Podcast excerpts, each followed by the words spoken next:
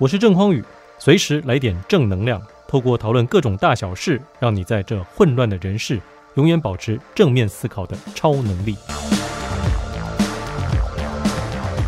Hello，各位亲爱的读者朋友，大家晚上好！很高兴来到我们今天阅读人专题读书会。我们今天要来读书，而且不止读书，还要读人。我们邀请到一个激励大师、激励达人，而且甚至，其实我看老师你过去还有个背景，搭讪达人。哦，这个是叫搭讪教主哈，教主是最容易被人家熟知的嘛。对，就最早我在网上爬文搜寻，哇，老师过去有相关的一些背景和出书。嗯，所以我们邀请到郑匡宇老师来到我们的节目现场。哎，请老师跟大家打声招呼。Hello，各位朋友，大家好。对，然后我们今天呢要来谈一本书，这本书的书名叫做《一开口全世界都想听你说》。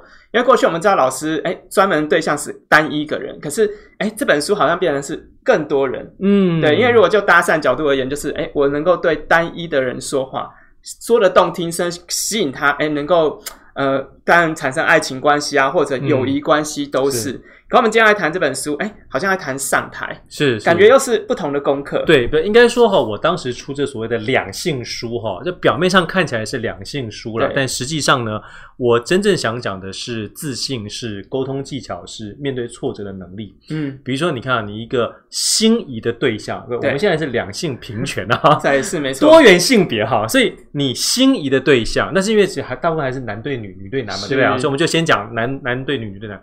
那么，你如果看到一个你心仪的这个异性哦，你敢把自己放在他的面前，好好的介绍你自己，表达你想要认识他的意思，这一定是绝对的自信啊。对，对不对？再来，你想要认识的他，可能不会乖乖的啊，是你什么同学啦，嗯、一起参加活动，刚好坐你旁边，不会，刚好路上擦肩而过，刚好去 Seven Eleven 叮咚门一打开，哎呀，这个店员不错，哎，想要认识他，对，那你有没有办法在很短的时间之内营造一个让对方觉得很愉快的聊天氛围是啊，对方觉得你是一个可以信任的人，把姓名、电话、email 啊、FB、IG 全部给你，哇，这个极佳的沟通技巧嘛，对不对？这个超难的。哎，再来搭讪很容易被拒绝嘛，是是吧？所以可能你心仪的对象好不容易鼓起勇气跟他讲话，就对方露出一副像是看乐色或者是小强的眼神，把你 上下挡住，说不要。这个时候，如果你还能够深呼吸一口气，嗯，跟他说声没关系，谢谢你的时间。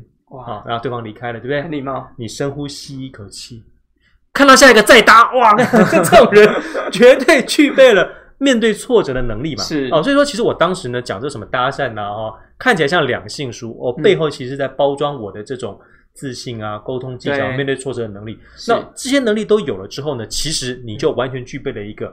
站在台上哇，跟更多人说话，更多人说话，以及不只是对异性在工作上是的这种表达呀，或者陌生开发的能力。对，所以说，呃，俊德一开始说，呃，对可能比较熟知我的哈，是这个搭讪教主。那实际上一开始我就把自己设定成说是用一个蓝海策略来包装它，但我真正想做的其实是激励达人。那现在呢，因为我自己也这个结婚生子了嘛，我觉得呃。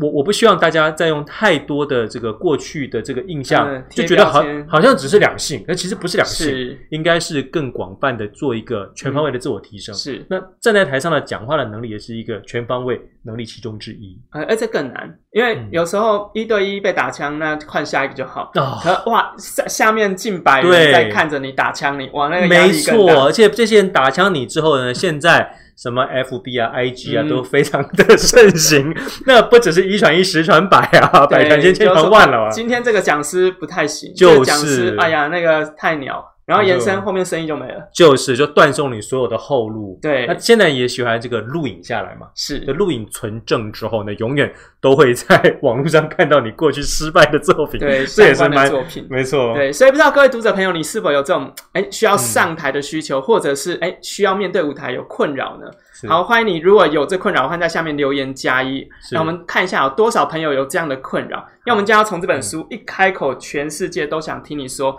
来为你来解读，来为你解答。所以邀请你为今天内容按赞，并且转分享。哎，你其实按赞分享就是一种发挥影响力的过程。嗯，而且不用说话就能够发挥影响力哦。是。然后我们今天还要教你开口说。是。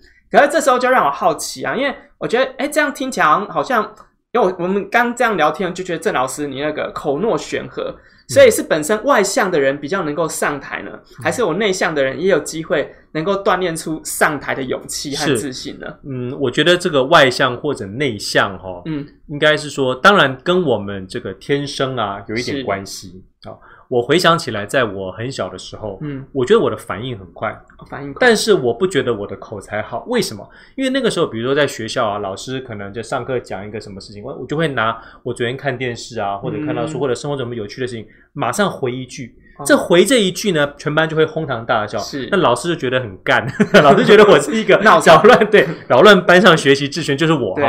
可是那个时候的我，我现在回想起来，其实我完全不具备。假设那个时候老师说：“好，那匡宇你爱讲，你会讲，你来，你上来讲，你上来讲。”我就没有办法了，嗯、我就没有办法可以这个口若悬河哈，头头是道讲出一篇道理来。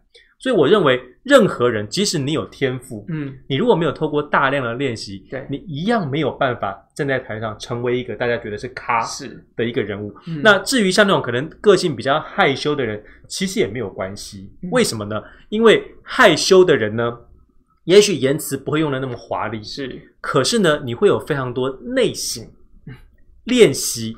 的这种耐力哈，还有这个坚持力，对。啊，所以你可以透过我在书里头介绍一些方法，比如说像刚才呃这个俊德兄他刚刚提到啊，就是你平常其实转载，我其实建议大家，我们在看到一篇好的文章、好的影片，你不要只是转载而已，不要只是转，嗯，最好呢，你是看完之后。除了转载之外，再加你自己的想法还有意见，嗯、或者你学到了什么？是刚开始的时候，你可能只会觉得哦，就是把你看到的东西截录下来。嗯，但久而久之哦，你除了截录之后，我希望你能够再多加一个你自己人生的经验，嗯，来。嗯做一个验证，然后提出你的观点。是这些东西，除了是文字之外，你也可以大声平常就把它用讲出来，嗯，然后把它录影录下来。哇，这样子久了之后，你也可以成为一个大家在公开场合一问你有没有什么看法，你一样可以说出来的人。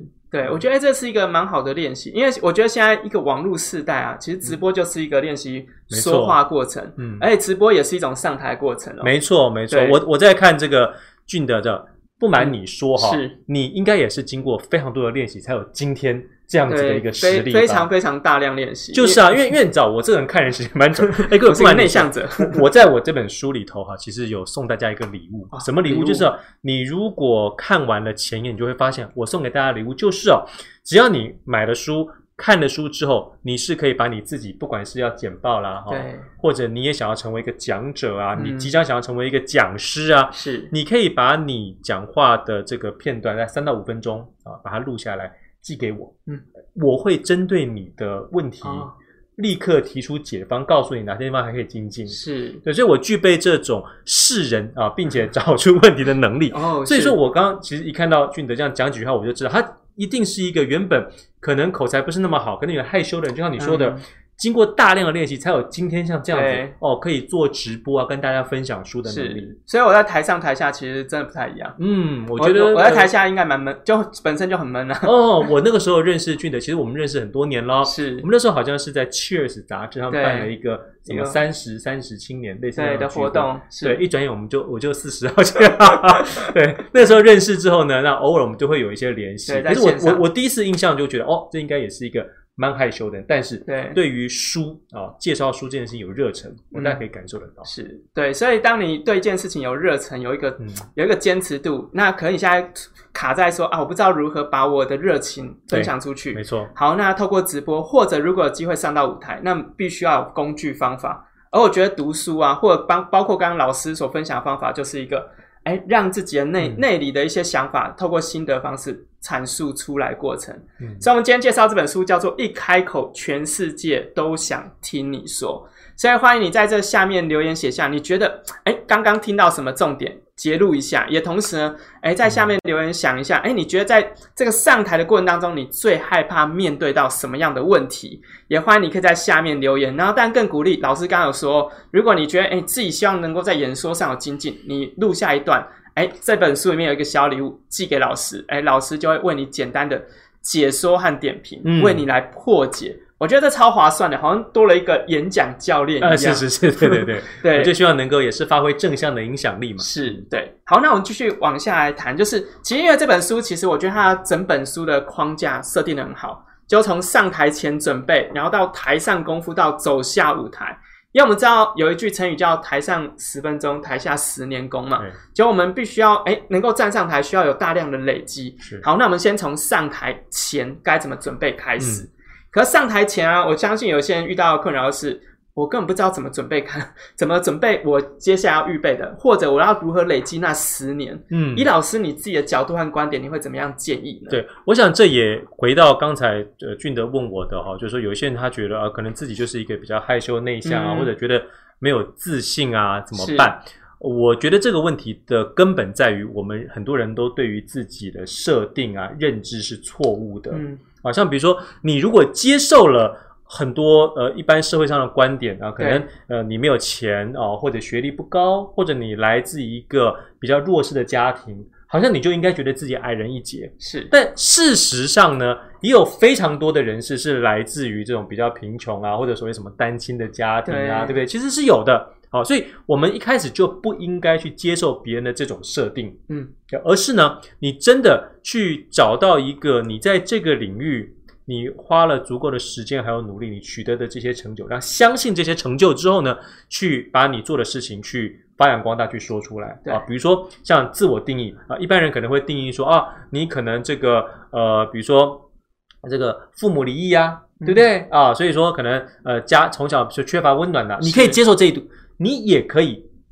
真正透过自己，比如说你可能就虽然家里没有温暖啊，是。没有人做饭给你吃，结果你就自己想办法去摸索啊，哦，然后就想办法变成一个厨师，做菜做的很不错，哦、你完全就有这个资格跟所有人讲说，嗯、就是因为我来自一个这个爸妈家庭，对对单亲家庭或者爸妈不太理我的家里，嗯、所以我才有这个机会更早的学习独立。那我告诉大家，像我现在具备这个能力、这个能力、这个能力，我都是怎么去把它打磨出来的。对。呀，或者是说，我们假设说一个失婚的女性，一般社会好像觉得失婚，你好像就好像被遗弃，对，被遗弃什么哦？殊不知呢，这个单亲的这个妈妈啊，嗯、她当然就有这个资格，是可以跟大家分享啊，她怎么样可以找到工作，嗯、怎么样可以一边把工作顾好，一边又把小孩的教育给顾好，她当然也有资格去分享她的这个故事。嗯、那所以重点其实不是说你是一个什么样的人，对吧？而是呢，你有没有过好你的每一个。Movement 是啊，你把你每一个步呃每一步都做好的时候，你一定会有非常多的内容是可以分享的。对啊，所以不要接受别人的价值观，而是要相信自己。那、嗯、像比如说呃，各位你看哦，我在讲一开始的时候，我们正式不是你也介绍说我是讲搭讪嘛，对不对？对好，搭讪如果我照别人的定义。别人就会觉得啊，这种不正经的东西也、啊、也可以讲，对不对？对，搭讪这种要怎么教这种东西，好像不不三不。对对对，但是我就偏要自己把它重新定义，对，并且发展出自信、沟通技巧，面对挫折。啊，所以不瞒各位，其实不止我自己过去的女朋友，包括我太太，其实都是搭讪认识的。对，之外呢，我很多的工作。也都是这样的主动毛遂自荐，跟对方、嗯、这也是一种搭讪。没错，这也是一种搭讪。那所以说，我把自己的每一步给走好、过好，那并且去强化自己的认知还有定义。不去接受别人的认知还有定义，嗯、那你就可以走出自己一条路。对，所以我刚刚其实也听到另外一个重点，就是每个人相信其实都有生命中有一些低潮，没错、嗯，或者原生家庭有一些可能负面性的标签。是，其实这些标签呢、啊，你隐藏它，其实不好好利用它。是，没错，好好利用这标签，它生命的低谷，它就成为你生命的另外一个精彩故事。没错，没错。所以我觉得，其实这好像刚老师就提到，其实这这每个人生的每一个 moment 的的累积，其实就是一个故事的过程。对，形成你生命的故事，也成为你演说的材料。对，成为很好的材料。可是这又回到你刚才问的问题，对那你要能够把它说出来嘛，对不对？嗯、要把它说出来。那怎么说呢？我觉得一开始的时候，除了大量的阅读啊，嗯、啊，当然阅读之外呢，你可以模仿。啊，模仿，嗯，比如说现在很多资源都是免费的，网络上太多资源，比如广播也是一个免费的资源呢。是，你完全可以一边听着你喜欢的这些主持人或者知名人士，嗯，他讲的话啊，你把它录下来嘛，对吧？或者像广播，对，你就嘴巴跟着他动，想象你是他啊，是。这样子讲久了，你就可以把他的最常用的一些词汇是。抑扬顿挫。啊，这些用字遣词啊，甚至是他开玩笑的方式，嗯，你都可以把它学下来。学下来。那很多人他会觉得，我这样的学，我是不是成为一个模仿猫啊？Copycat？对对哦，对对，其实不会。为什么？因为我们每个人都自我都非常强大，所以还还是有自己的特色。对对，这一定是我们学了很多人之后呢，你会走出自己的风格。对，但一开始的时候呢，先用模仿的方式。另外就是我从大概大学时候。我那个时候开始认知到在台上讲话这件事情有多么重要之后，是我是非常刻意的哦。我每次看了一篇文章或者看到一个什么事情，我觉得让我呃心有戚戚焉，或者觉得讲的太棒了，嗯、我就会想办法呢把它读完之后盖上，想个几秒钟之后呢，用自己的话再说一次，哦、重新阐述哦，重新阐述一次，觉得讲的不好就再多讲几次。是，就如果每个人呢都可以从现在开始用这种方式来练习。然后再加上自己的一些经验啊、故事啊，我认为在你自己熟悉的领域里头，你永远都可以成一家之言。对，所以这其实有有点像是从日常生活中或从模仿中就不断锻炼。没错，对，因为我自己也会分享我自己其中一个演说练习的技巧是，我就会看到一个。可能我在骑车或开车，嗯，看到一个题目我就自己自言自语起来啊、哦，对对对，对 我就会开始辩论。如果我是哎，怎么样让这个店变得更好，嗯、或者是哎，这个人他在做什么样的工作，我用形容形式，我觉得有点像在写小说啊，对，用口语的方式在书写。所以其实这也是一种累积和锻炼过程。是是是是，所以不知道大家有没有听到重点呢？赶快为今天内容按赞，哎，同时转分享。然后当然记得我老师刚刚说。转分享的时候，请加注，诶，你觉得听到的重点是什么？因为这才才能够让你学到，而且做到。嗯，好，那我们继续来谈一下这本书。一开口，全世界都想听你说。好，那我们继续往这本书里面有另外一个核心，就是我开始要上台了，我也累积我足够故事了。好，那我要开始讲的时候，呃，我需要准备讲稿嘛？需要准备逐字稿嘛？因为其实这个。嗯又是在预备时候的一个课题。对，我想很多人刚开始要站上台的时候，除了这个紧张，我们也可以用我前面介绍的方法来做克服之外啊，真正站在台上的时候，你如果看到有一些人哈，在他的 PPT 上面啊，准备了这个密密麻麻的这些、啊、在备忘录的地方，对对之类的，那你就可以非常确定的知道说，那个 PPT 基本上是他的题词稿，他就不是真正秀给别人看的。那我还是比较。呃，倾向于哈，希望大家真的在家里都熟练了之后，嗯，你等于只要在 PPT 上面放上所谓的大纲，就是所谓的标题就好。你应该是非常熟悉你要讲的内容，对啊，所以台下的上台之前的大量练习啊，这绝对是必要的。嗯，我记得我刚开始在第一次做这种所谓公开演讲，哎，其实我也做小抄呢，啊，嗯，但是我就把它做在我的手上，比如写四个重点啊什么的，所以我也经历过这一段。每个人，你想要开始从什么都不是，然后变成走在台上的时候，对，你一定会经历过这一段。是。那现在因为有很多的工具，我觉得可以让大家做非常好的练习。第一个就是把自己在演讲啊，或者要上台简报之前，用影片把它录下来。哦哦，你用手机，对对，你手机录下来之后，你回头看，就会发现自己会有一些不恰当的赘词啊。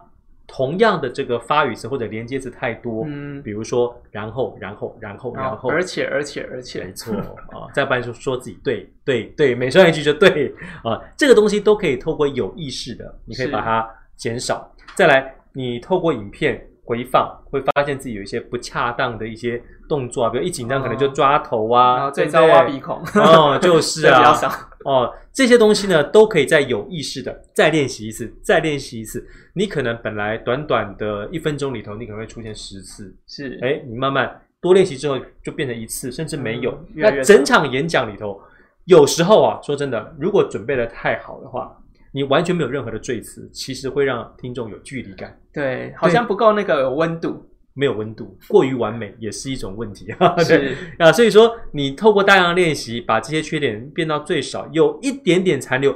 没有关系，那反而让人觉得很亲切啊。那透过这样子，对，透过这样子大量的练习啊，我觉得任何一个人在很短的时间之内都是可以看到自己进步的。嗯、对，而且我自己我自己的演说习惯或者讲课习惯，我后来发现，其实主角的时候不在那个简报上，嗯，主角在来宾山上，哦、没错，就是我可能他只是一个。钩子，然后由钩子来勾起下面跟我互动，是，其实这也是另外一种演说，所以我们接下来讨论另外一种演说技巧，叫做随机应变。嗯，哎，临场，嗯，哎，依照老师你自己过往经验有没有那种遇过那种啊，投影片忽然哎，播不出来哦，对对，其实这应该这个应该有可能遇过的恐怖，常常会发生这种事情。可是我自己对于这种 PPT 的我的定义是这样，嗯，就像我说的，我觉得 PPT 呢，它是一个这种跟提词的功能，是。可当你在练到一个更高的程度的时候，其实 PPT 是给台下人看的，对，不是给你看的。很多人他为了迁就这个 PPT，或者是他没有做过足够的练习，他就会被这个 PPT。放不放得出来给影响哦，嗯，会觉得非常紧张，对，很紧张。可是如果你对你讲讲的东西非常熟悉的话，你是不需要这个 PPT 的，嗯。很多人他讲着讲着就会说，哎，呃，下一页，呃，按不出来，就有一点 这个节奏就乱掉了啊。所以说，我自己是把自己训练成这个 PPT 是给你们看的，我是不需要看的，对。所以我基本上是一边讲，然后换到下一页的时候就按一下，然后再继续讲。哦，好像仿佛前面有一个这个提词的这个，因为其实没有啊。那所以我也鼓励大家哦，不要太依赖 PPT，嗯啊，你应该让自己练习到能够不需要 PPT，PPT 只是一个辅助的一个工具。那至于你说其他所谓的临场反应哦，这个又回到我们平常在家的练习。我不晓得大家有没有想办法让自己啊成为一个很有同理心的人。啊，就是我们在看到社会上很多不同的一些事件的时候，我觉得你不要都只是把它看到说啊，好像都与你无关。嗯，你可以把它当成最好的练习哦。如果你是当事人，你怎么面对这一切的问题？比如说最近发生像什么福安巧克力那个事件，大家知道吧？哈，对，你就可以想象了，你就可以想象了。哎，如果我今天是当时那个公司的执行长，嗯，我的老爸。去乱摸人家，做这种性骚扰的事情，那我当下我我要怎么处理？怎么样回应？我该怎么处理？对对，好。那你如果是这个被害的女学生，你当时会怎么反应？反应？对，你是媒体记者，你会怎么报道？是哦，你是这个相关人，你会就你可以透过这些发生的社会事件，你去想象，嗯，想象你会怎么样去面对？像比如说我自己以前在上台之前呢，我就有看很多不同人的演讲嘛。那我除了跟他们学习演讲的内容之外，我也在看他们跟观众怎么互动的哦。互动做技巧。对对，我是要去把这个东西学起来的。又或者我在看个新闻事件，比如说我跟大家举例，像比如说很多年前了哈，呃，你知道蔡诗平是谁吧？我知道蔡诗平。对，蔡诗平大哥是非常有名的。哎，各位 是男的，不是女的。对，是男的。蔡诗萍老婆很漂亮。对，当年哈，呃，蔡诗平大哥还没有出道之前哈。大家都想说蔡世平是个女的吧？哎，结果后来才知道，原来他是个男的。是呃，学富五车，才高八斗啊！所以他本来只是在幕后，嗯啊，就突然一走到幕前，大家一看，哇塞，这个帅哥是不是啊？所以一时就成为了师奶杀手。嗯，那个时候呢，他就陆续就有很多的广播节目找他，对电视节目找他。那有一次录影完之后出来，照惯例就一堆女生就跑来啊，师奶杀手嘛，所以这些签名，富人就跟他要签名合照，他也很 nice 的签名合照。就这个时候，有一位女士就笑嘻嘻的说：“啊，我好喜欢你的书哦，这样的。”那蔡志明说：“OK 的。”签到一半的时候，对方突然拿出预备好的砖头，啪一下就往蔡志明头上砸。哎呀，哎呀！蔡志明立刻血流如注啊！啊，对，结果呢？这个是由爱生恨吧？旁边的警卫赶快就把他这个妇人拉走啊，然后送到警察局。这一问之下才知道，就本来这个妇人被拉走的时候还讲说：“蔡志平对我始乱终弃，我不会放过你。”就拉到警察局之后呢，一问啊，这这位女士有精神方面的疾病嘛，哦、对不对啊？所以说蔡世平呢也是一个很大气人，所以就没有追究。好，各位你在看到像这样的一个新闻的时候，你是怎么样？哦，蔡世平被打，下一页有没有？我不是呢，各位，我把这一幕深深的记下来。所以呢，每一次我演讲的时候，我好像也都跟的读者很 nice 啊，那样合照，我干嘛？预防被砸。对，在我心里住一个成龙，你知道吗？随时有人过来，嘿，我就给你挡一下。真的，对，我不是在跟你开玩笑的哦，真的。我基本上看到这种所有的突发事件的时候，嗯、像比如说之前那个美国前总统小布希，是他不是演讲的时候被他丢鞋嘛？丢鞋子。哎，我立刻就会想到，那我演讲的时候，如果有人底下闹场。哦，我该怎么做？怎么反应？嗯，我看到任何的新闻事件啊，任何别人遇到的事情，我都会设身处地的去想象，是如果我遇到当下的情况，我会怎么应对？哦，于是呢，呃，真正有情况发生的时候，大家都很惊讶，哎呦，你为什么好像都都预先知道一样？我说，因为我每天都活在危机之中，我都会去效法这些前人的哈，效法这些前辈们他们遭遇到的事情。是，嗯，那透过这样子的预先演练。你除了可以预先演练不同的情况之外，你也可以去设身处地的站在不同的角度去演过一遍他们的内心戏。对。那你就会有更多的演讲的素材可以分享。对，所以听到这，我觉得，哎，这临场反应其实就是一个从过往的经验，包括哎，我从新闻上面截取的资料，对，哎，作为预判，嗯，对，而且其实这就是风险预判啊。对啊，我如果遇到同样的事情，我该如何去处理？该如何面对？嗯、其实，哎，这个我过去没有想过，我只有当下。嗯经历过之后，我下次知道怎么做。嗯，可是原来可以用这一招，是 是，所以我今天就学到了。所以不知道各位读者朋友，你有没有学到呢？嗯，结果虽然你可能现阶段还不是讲师，也还没有上台，可我鼓励你买完这本书之后，哎，在脑中开始回思考一下，如果明年或者后年或者大后年设定一个五年计划，哎，让自己有机会可以 崭露头角，无论是透过直播，或者现在很多流行用 Podcast，对，就不用露脸也没关系，嗯、我露声音。哎，如何在这过程当中培养自己的专业被看见？对，又或者我觉得一般的职场人啊，其实也很需要像这样子在人前说话的能力。对，不然的话，我们都知道，呃，公司有这么多人，老板为什么要拔擢其中一位呢？嗯，你如果不懂得平常好好的表现的话，是，那为什么机会会落到你身上？你不要成为那个哈，这个自己不开口，所以机会被别人拿走的时候，就开始讲一些酸言酸语啊，抱怨啊，对对。我不希望大家成为这样的人，是所以请看书，然后自我提升。对，所以不要成为酸民，因为很多时候酸民就是因为自己没有，嗯，所以才想说啊，我想说，哎，我就用嘲讽的酸葡萄心理。是，可是当你有的时候，你就不用怕被酸了。没错，对，这也是一个心理的自自自信心的建立。好，所以我们刚刚谈了，哎，从上台，然后到以及台上，无论是临场反应。哎，演讲预备好，那接着我觉得有一个地方也很重要，嗯，总结，总结，哦，一个演讲的总结，一个演讲的好好下台，就无论任何人下台，有时候比上台还重要。是，是，那如何做一个完美的 ending？嗯，这个所谓的 ending 呢，我们在事前呢，在准备你的这个稿子的时候呢，嗯，你大概就会知道你要怎么 ending。嗯，啊，一般来说啦，这个 ending 呢，可以是你把你前面讲的东西再做一个小结论。是，啊，就是说，所以我刚才讲了这么多，我就跟大家复习一下，重点是一二三，你自己帮大家做一个重点的整理，重点整理，并且呢，我们通常啊，因为我们在人前演讲的场合其实都不一定都不一样。那比如说像 TED 这种演讲，对，他们就会教你说，你最后一定是你站在台上，你一定是有一件事情，你希望去鼓励大家采取行动的，对，哦，所以你最后就鼓励大家采取行动，有个 action，对，这也是一个方法。又或者说，你跟大家报告一下，你帮大家总结的重点之后，那接下来时间欢迎大家提问，嗯，这也是一个方法，是呀，所以有基本上结论大概就是像这几种方式来呈现。对，那老师你自己最喜欢用哪一种呢？我自己啊，有时候会交错着运用哦，交错运用。我自己现在讲了这么多场之后，我反而比较期待。观众的提问跟互动，哦，是，我觉得这样才可以去刺激一些新的内容出来。对，就是哎，直接哎，我觉得这样也会对所有来的人会觉得哎，值回票价。嗯，因为他问题得到解决。但，但这有一个问题啦，就是你如果没有及早到现场，嗯，先预备好装脚的话，可能会没有人提问。哦、对，有一种 有这种状况，没错。然后后面空了快十分钟、十五分钟。哎，对，所以要。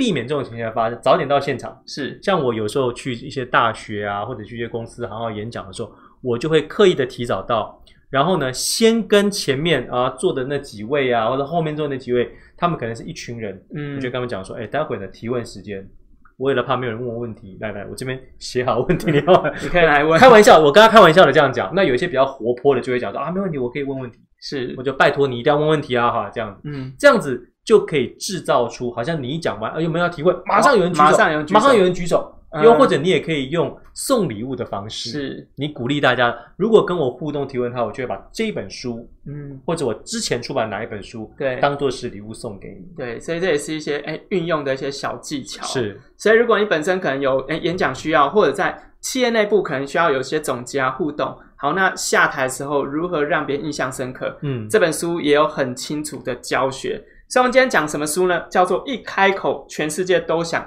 听你说。从台台前、台上和台下，都把它完整的架构讲得很清楚。是。然后在读老师的书的时候，那时候还收一封，因为出版社有寄信给我嘛。他说：“老师有希望能够预备有一个大绝招要送给大家。”哎，那这大绝招是在书里面的什么地方呢？哦，大绝招，大绝招是讲我的第四段吗？对，最后呃第四章创造自己的舞台还是什么样？哦，对对，创造自己的舞台哦，就是说，我觉得大家学习了这一切之后哈，你总是要用嘛，对，那你必须要刻意的为自己创造一些舞台，嗯，你才能够把这些东西用出来。是，所以你平常练功。那一有机会，你是不是在公司里头啊？你可能就会毛遂自荐嘛，跟老板说：“哎、嗯，这个任务我来啊，年度简报我来，有没有这样子给自己创造一些舞台？”是，我也知道有一些人。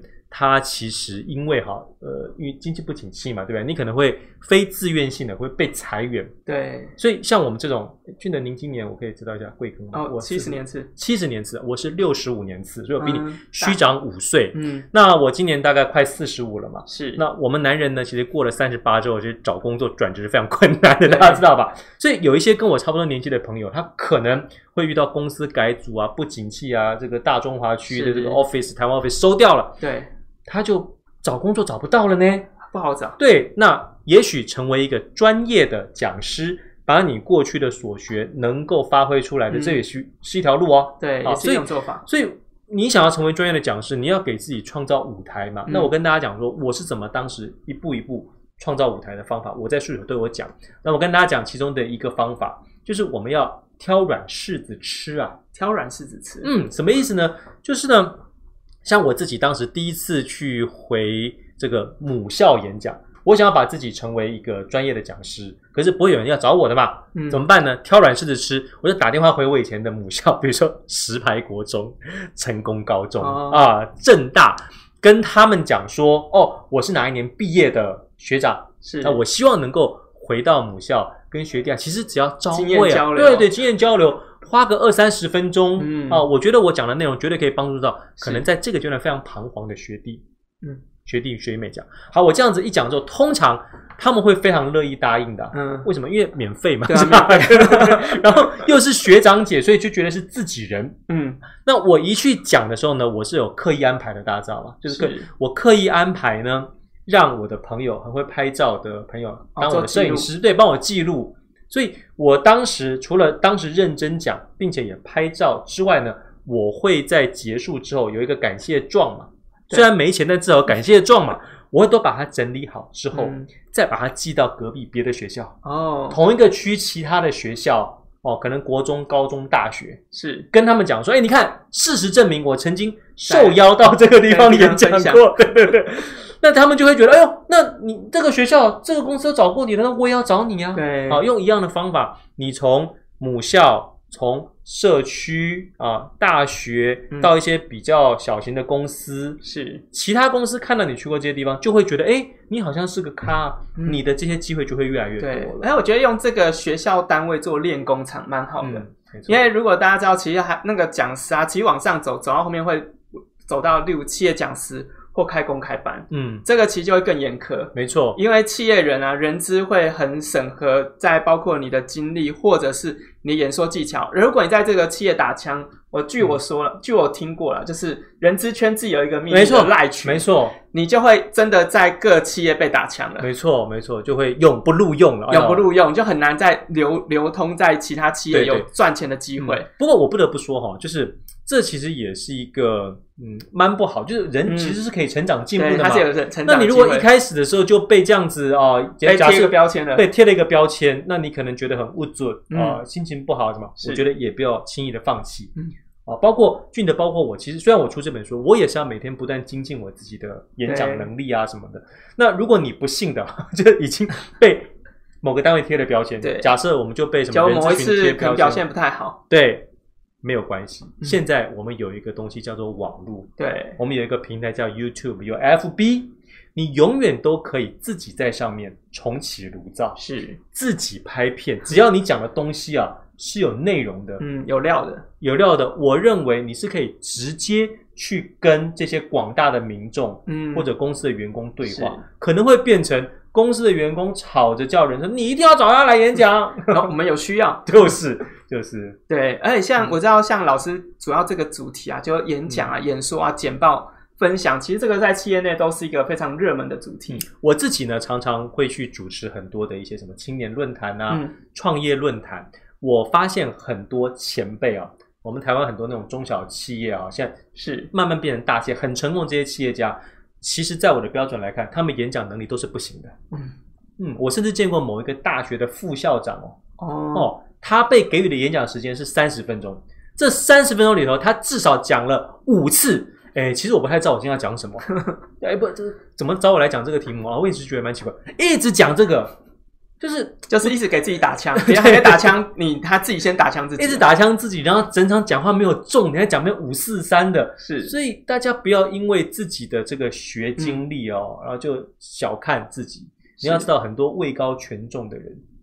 他们在台上的表现其实是非常差的，那是因为他们没有好好去打磨自己这个能力。嗯，如果你自己从现在开始就好好的过好每天的生活，并且用我书里头讲的方法去磨练自己的这种台上功夫的话，我可以跟你保证，真的三个月必有所成，六个月你一定让所有的周遭的亲朋好友啊都非常惊艳于你台上的表现，刮目相看。没错。对，所以，我们今天很高兴邀请到郑匡宇老师来介绍他的新书。一开口，全世界都想听你说。而且其实里面还有很多精华，还有很多内容没有办法在今天全部讲完，因为我们今天给大家批判一下，哎，经验一下。然后我觉得这里面还教你什么？还教你如何为自己定价。哦，是，我觉得这也是一个很重要的。可我们这边不讲，留给你自 己来找书。因为因为定价这些是一个非常大的学问，该如何为自己报价？嗯，无论是演说啊，时间啊。很多人觉得哇，讲商很赚钱，对，可其实并不是那么容易，因为它是个累积的过程。而该如何赚呢？都在这本书里面有介绍。嗯，所以我们今天很荣幸邀请到郑老师，然后跟大家诶在线上一起来读书，甚至来读人。再次也期待老师的下一本新书，好，诶能够我们一起来继续阅读。没错，好，所以晚安喽，拜拜，各位阅读人，拜拜。